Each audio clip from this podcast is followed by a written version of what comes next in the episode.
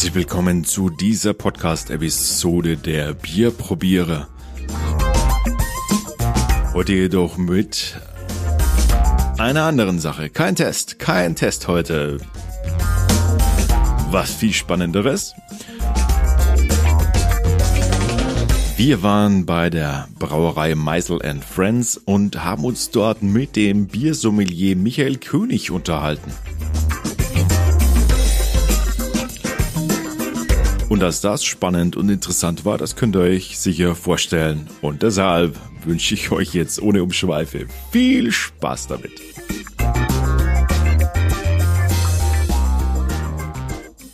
Hey, Servus. Servus. Wir sind immer noch bei der Meisels and Friends. Und bei uns ist wer? Ich bin der Micha. Ich bin der Biersommelier bei der Brauerei Meisel. Ja, das bin ich. Der Biersommelier? Ja, Biersommelier. Gibt es das jetzt auch für Bier?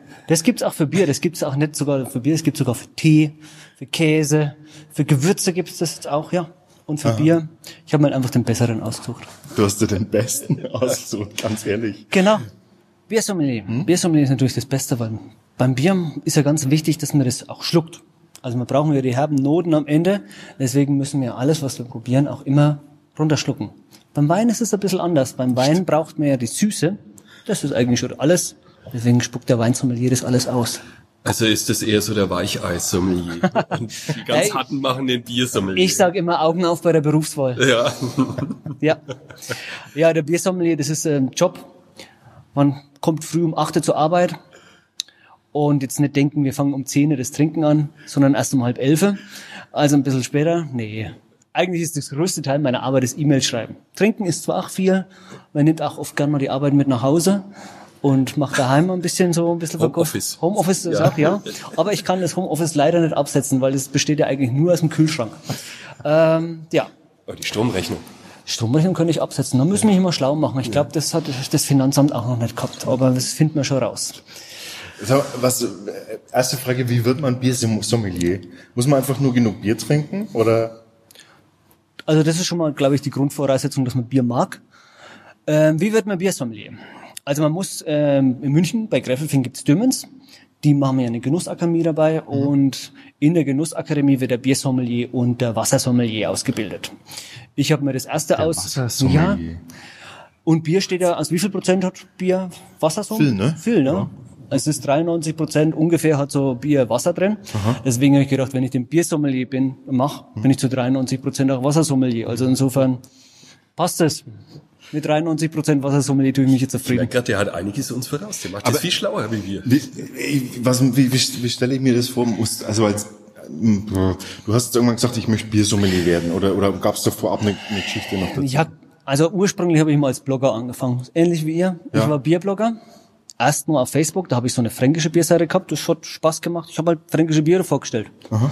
Anfangs, da gibt's ja ganz viele Bewertungsportale, da hat mich mir, haben wir durchgelesen und wenn man mal das dritte Merzen getrunken hat, dann weiß man schon ungefähr, in welche Geschmacksrichtung mhm. so ein Merzen geht. Genauso ist es bei Pilz oder die anderen Biersorten Weizen, weiß man auch ungefähr, wo es hingeht.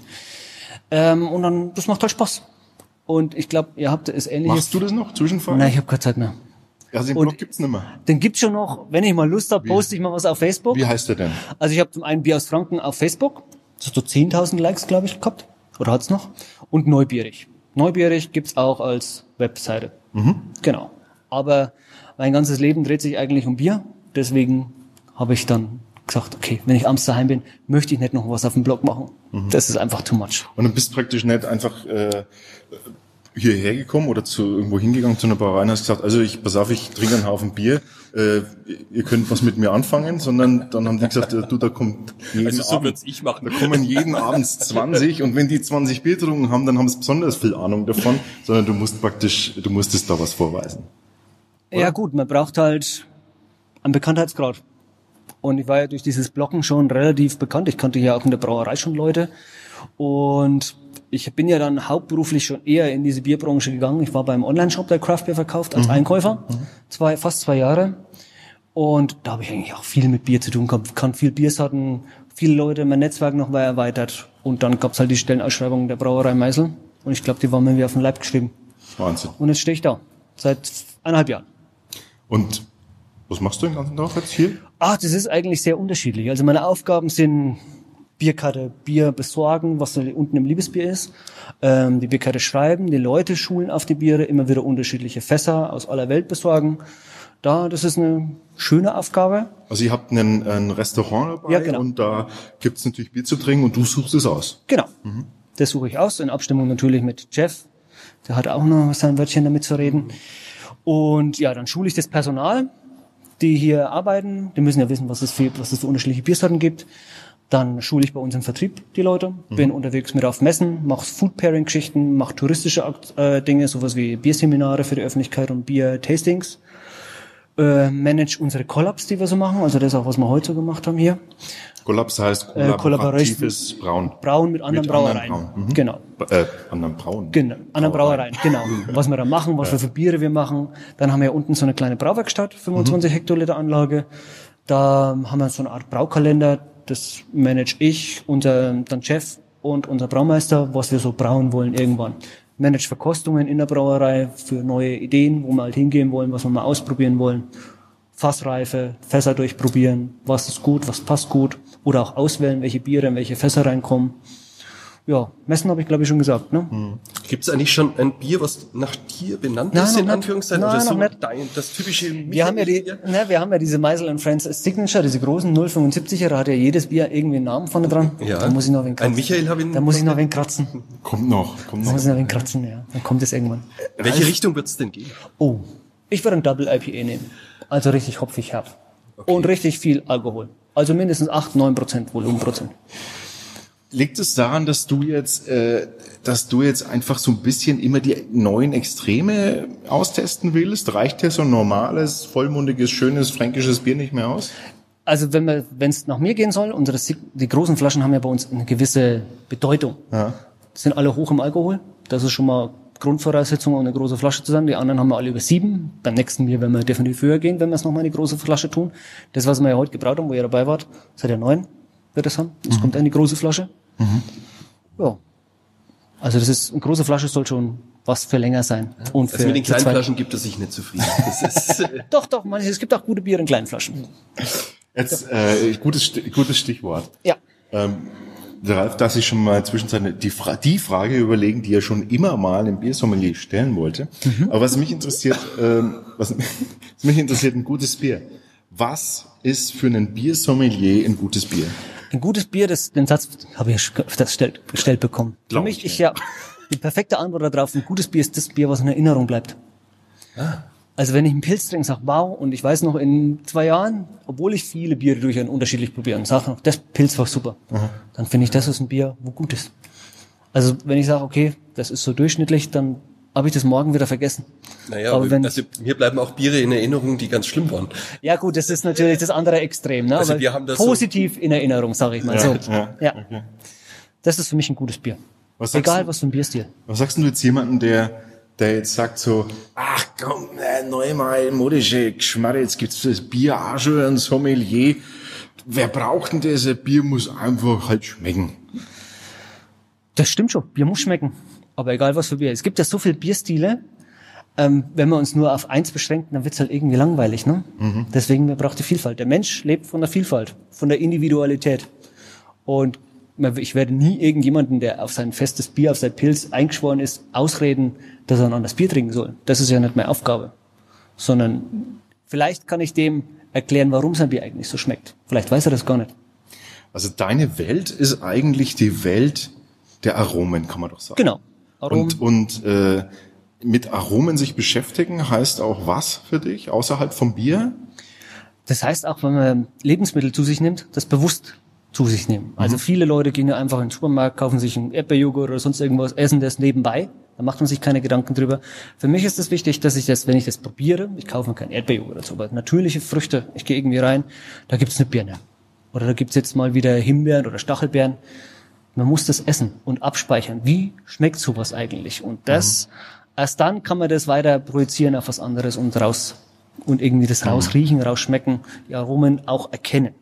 Ist das das auch, was du dann einem Nicht-Sommelier empfehlen würdest, dass er mal, äh, dass er mal einfach einen Geschmack nimmt und den ganz bewusst mal wahrnimmt? Das, so würde ich das, Oder? so würde ich das machen. Also es hat ja, Oder riechen? ja, eigentlich verbindet das Gehirn ja immer Aromen mit Erlebnissen. Mhm. Wenn ich jetzt sage zu euch, wie schmecken Mohrrüben?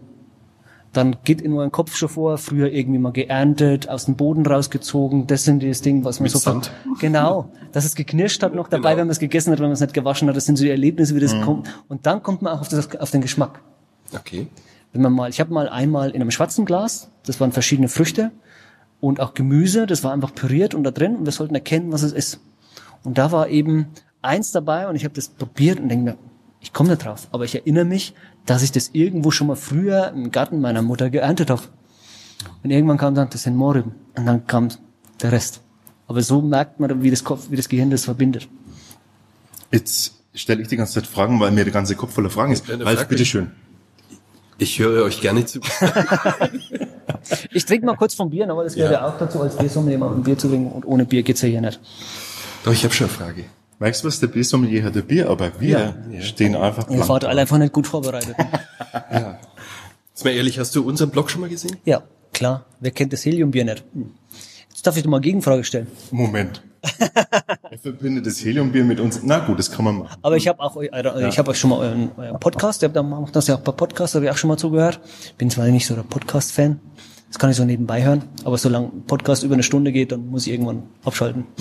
Ähm, Videos gucke ich gern. Aber meine Frage, wie habt ihr das mit dem Heliumbier gemacht? Da gibt's ein Video dazu. Echt? Das kannst du dir anschauen. Gut, Das dann heißt- muss ich mir das anschauen. Heliumbier, The Truth. Ah ja. Und ähm, da erklären wir das ganz genau, wie wir, wie wir das machen oder wie wir das gemacht haben. Und dann habe ich noch eine Frage. Mhm. Habt ihr das eigentlich vorher schon gesehen? Weil das hat ja schon mal von einer Brauerei vor Genau. euch gemacht. Habt, daher habt Ja, ihr das, oder? da- das Samuel war- Adams hat es ja gemacht. Deswegen, also die, die Credits, Kudos gehen an Samuel Adams und nicht an uns, weil die haben 2014 diesen genialen April-Scherz gemacht. Genau. Das haben wir aber auch im Originalvideo ausführlich äh, so Okay. erklärt. Und wir haben uns aber dann gedacht, wir setzen dann nochmal eine Metaebene oben drauf Okay. und behaupten einfach, dass die aufgrund der hohen Nachfrage dann doch entschlossen haben, dass es Bier zu brauen, obwohl es erst nur ein April-Scherz Okay. war. Wir haben sogar versucht, das Bier ein bisschen zu bewerten. Ne? Ah, Ja. Teigig. Naja, wie viel Bier habt ihr bis jetzt probiert? 700. 700. nee, Oder das sind schon mehr? Ja, ja, es sind 850 oder sowas mittlerweile. Okay. Ja, ab der Datenbank, wo das, sonst Okay. würden wir es nicht mehr auf die Reihe kriegen. Ähm, jetzt, du bist, also du bist auch Bierprobierer, Ja. Tester und du hast damit angefangen, du hast einen Blog gemacht und Ja. du, du weißt, wie das ist, wenn man damit anfängt irgendwann. Würdest du jetzt, wo du jetzt Biersommelier bist, würdest du da anders, ähm, also würdest du da anders urteilen? Als damals. Nee, wenn du jetzt so, wenn du das jetzt so siehst, also wenn du zum Beispiel jetzt siehst, das sind zwei Amateure, die trinken da ein Bier und reden darüber, über Sachen, von denen sie erstmal keine Ahnung haben und versuchen da irgendwas rauszuschmecken. Ja, das ist ja schon mal gut. Also mit einer man muss, ich bin immer damals auch schon immer mit einer positiven Grundeinstellung reingegangen. Es gibt eigentlich, sobald ein Bier vor mir steht und es ist abgefüllt in der Flasche, muss es schon mal irgendwo jemand geben, dem das Bier schon mal geschmeckt hat, sonst wird es ja nicht in die Flasche kommen. Also das ist wahrscheinlich immer meine Grundeinstellung. Also es kann nicht so schlecht sein, wenn es vor mir in der Flasche steht. Dass es natürlich da den einen oder anderen Fehlschlag dabei gibt, das kann natürlich vorkommen. Aber immer positiv rangehen, sobald es einer macht. Es gibt viele Leute, die auch Blogger, würde ich sagen, die immer gleich Bier verwerfen oder einfach irgendwie meinen, müssen es besser wissen. Ähm, man sollte immer zurückhaltend, dezent sein, aber trotzdem das schon sagen, was man schmeckt oder was man riecht oder was man von dem Bier hält. Hat, ist immer subjektiv. Arom, äh, Geschmack ist immer subjektiv. Merkst du was? Das ist unser Motto. Ja, ich glaube, das muss das Motto eines jeden Biertrinkers eigentlich Ja. sein. Ne? Ähm, Geschmack ist immer Geschmackssache. Ja, kommst du da auch mal so richtig in Stress mit einem anderen Sommelier, wenn es um ein Bier geht? Also, dass du dann sagst, Alter, der ist doch super und da schmeckt Also also ich das hab- und das und der andere sagt, ey, du hast überhaupt keine Ahnung. Nee, so, so, das ist mir noch nicht untergekommen.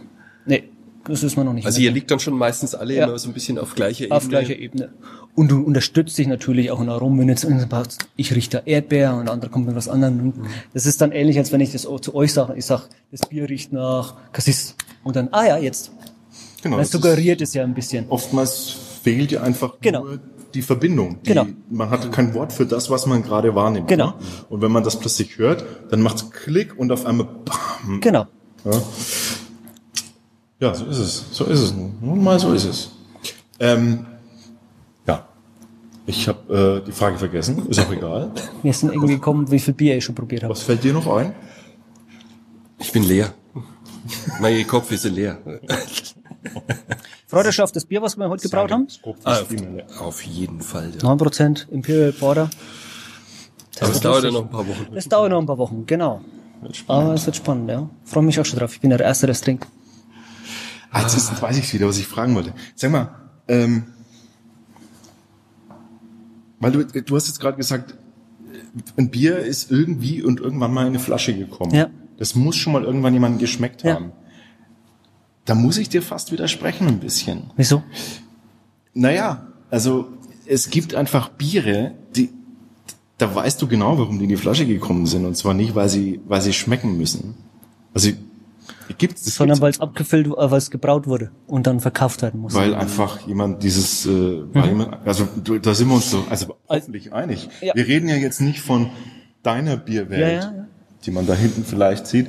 Äh, wir reden, wir reden von von dem Industriebier in Anführungszeichen. Ja, gut, also Industriebier möchte ich jetzt gar nicht so negativ behaften, Würde ich auch wie es mir jetzt vielleicht über die Lippen gekommen ist. Aber wir, meistens ist es einfach ja ähm, sehr schnell gebrautes Bier, dem, dem nicht die Zeit gegeben wurde, oder?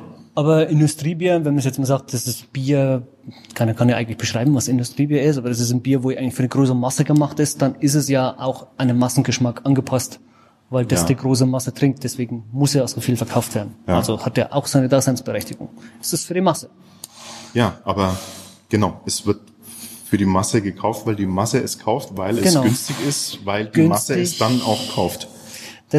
Dann- zum einen ist Preis natürlich auch ein großes äh, großes Ding bei den Deutschen. Der Deutsche guckt immer beim Preis auf. Das haben auch die, die günstigsten Lebensmittelkosten in ganz Europa, glaube ich, mit. Und das ist, spiegelt sich- beim Bier natürlich auch. Viele Biere werden normal über Angebotsware verkauft. Aber das ändert sich. Der, der Trend geht ja hin zu der Regionalität, zu mehr. Ja. Die Leute wollen wissen, wer eigentlich hinter ihrem Produkt steht. Das kommt immer mehr. Und zur Vielfalt. Also es ist nicht mehr so, dass der Mensch sich mit einem zufrieden gibt. Das zieht sich ja eigentlich durch alle Lebensmittelbereiche durch. Auch bei den Spirituosen, ist es so Gin, Whisky, gibt mittlerweile unendlich viel. Auch bei den, wenn ihr zurückdenkt, vor zehn Jahren Chips stand. Wie viel Chips waren da drauf? Wie viel gibt's jetzt? Ja. Und das ist einfach Vielfalt. Ja. Und das entwickelt sich einfach in allen Lebensmittelbereichen. Und äh, dem Brauern und den Brauereien wird auch einfach wieder mehr ein Gesicht gegeben. Ne? Genau. Die Brauer kommen in die Öffentlichkeit jetzt viel mehr. Genau, das ist das Thema, würde ich mal weil sie sagen. eben Craft Beer, auch die stehen. Biersommeliers sind, die gibt's ja seit 2006, die Ausbildung, gibt ja mittlerweile knapp über 1000 Biersommeliers. Die spielen natürlich da auch eine Rolle, weil das sind ja eigentlich die Botschafter, um wieder über Bier zu sprechen. Mhm. Das macht ja du, dass diese ganze Bierbewegung, die ist ja im Moment extrem hip, sagen wir es mal so, ne? dass das irgendwann wieder abflacht? Oder glaubst du, dass das auch so einen Weg geht wie jetzt mit Whisky und mit Wein, dass das dann am Schluss schon richtig ins Hochpreisige am Schluss geht? Das Hochpreisige haben wir ja teilweise schon. Also es gibt schon relativ teure Biere. Ähm, 0,33 habe ich mal im Handel für 30 Euro gekauft oder sowas. Das ist mir schon. Oh. Also ich war, ich, mir war das Bier es wert, das zu kaufen. Ähm, wir haben, was vielleicht passieren wird, der Pro-Kopf-Verbrauch am Bier, der wird sinken. Bier ist einfach, das hat halt was mit, ist Alkohol drin. Ähm, da achtet man halt mehr drauf. Auch im Straßenverkehr ist ja, früher war das ganz anders wie heute. Ähm, der wird gleich bleiben oder halt weiter sinken. Das heißt, es wird eigentlich nur eine Umverteilung stattfinden zwischen anderen Bieren, wo halt weniger getrunken wird, zu anderen Bieren, wo halt mehr getrunken wird. Davon werden halt die Brauereien, ich glaube, mit der Mittelstand und die kleinen Brauereien, Regionalität viel mehr äh, profitieren. Das ist eigentlich das gleiche wie in den USA. Ich meine, in den USA gibt es ja diese Craft Beer Bewegung auch, aber die hat ja einen immensen Prozent äh, Marktanteil und Wachstum, aber es wird irgendwann abflachen, weil halt die Leute nicht alle, es wird keine Craft Beer, also alle Amerikaner werden nicht Craft Beer trinken. Es muss abflachen. Und der Pro-Kopf-Verbrauch ändert sich auch nicht. Zum Schluss vielleicht noch eine Ja. Vision oder eine, eine, eine, Prognose von, von deiner Seite aus. Craft Beer ähm, ist ja im Prinzip eine Art Neuerfindung des Biers, ja. Zumindest was jetzt so der, na doch kann man schon, kann man schon sagen. Es wird, es wird ausprobiert, es wird sich mehr getraut. Ähm, es werden auch, die, es wird auch auf, auf Hopfensorten zurückgegriffen, die man vorher vielleicht gar nicht in die Hand genommen hat. Wenn das rum ist ums Eck und sich das normal- normalisiert hat, Was wird der nächste heiße Scheiß? Also ich glaube, dass ich die, Jetzt aufgepasst, das sind, das sind jetzt die Chancen für ein Startup.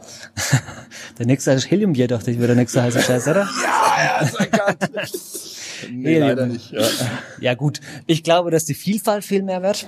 Also dass es mehr Brauereien geben wird, die großen immer mehr an Volumen verringert werden und Leute einfach mehr zur Regionalität und auch zu den Brauereien, wo sie mehr Leute dahinter kennen, gehen werden.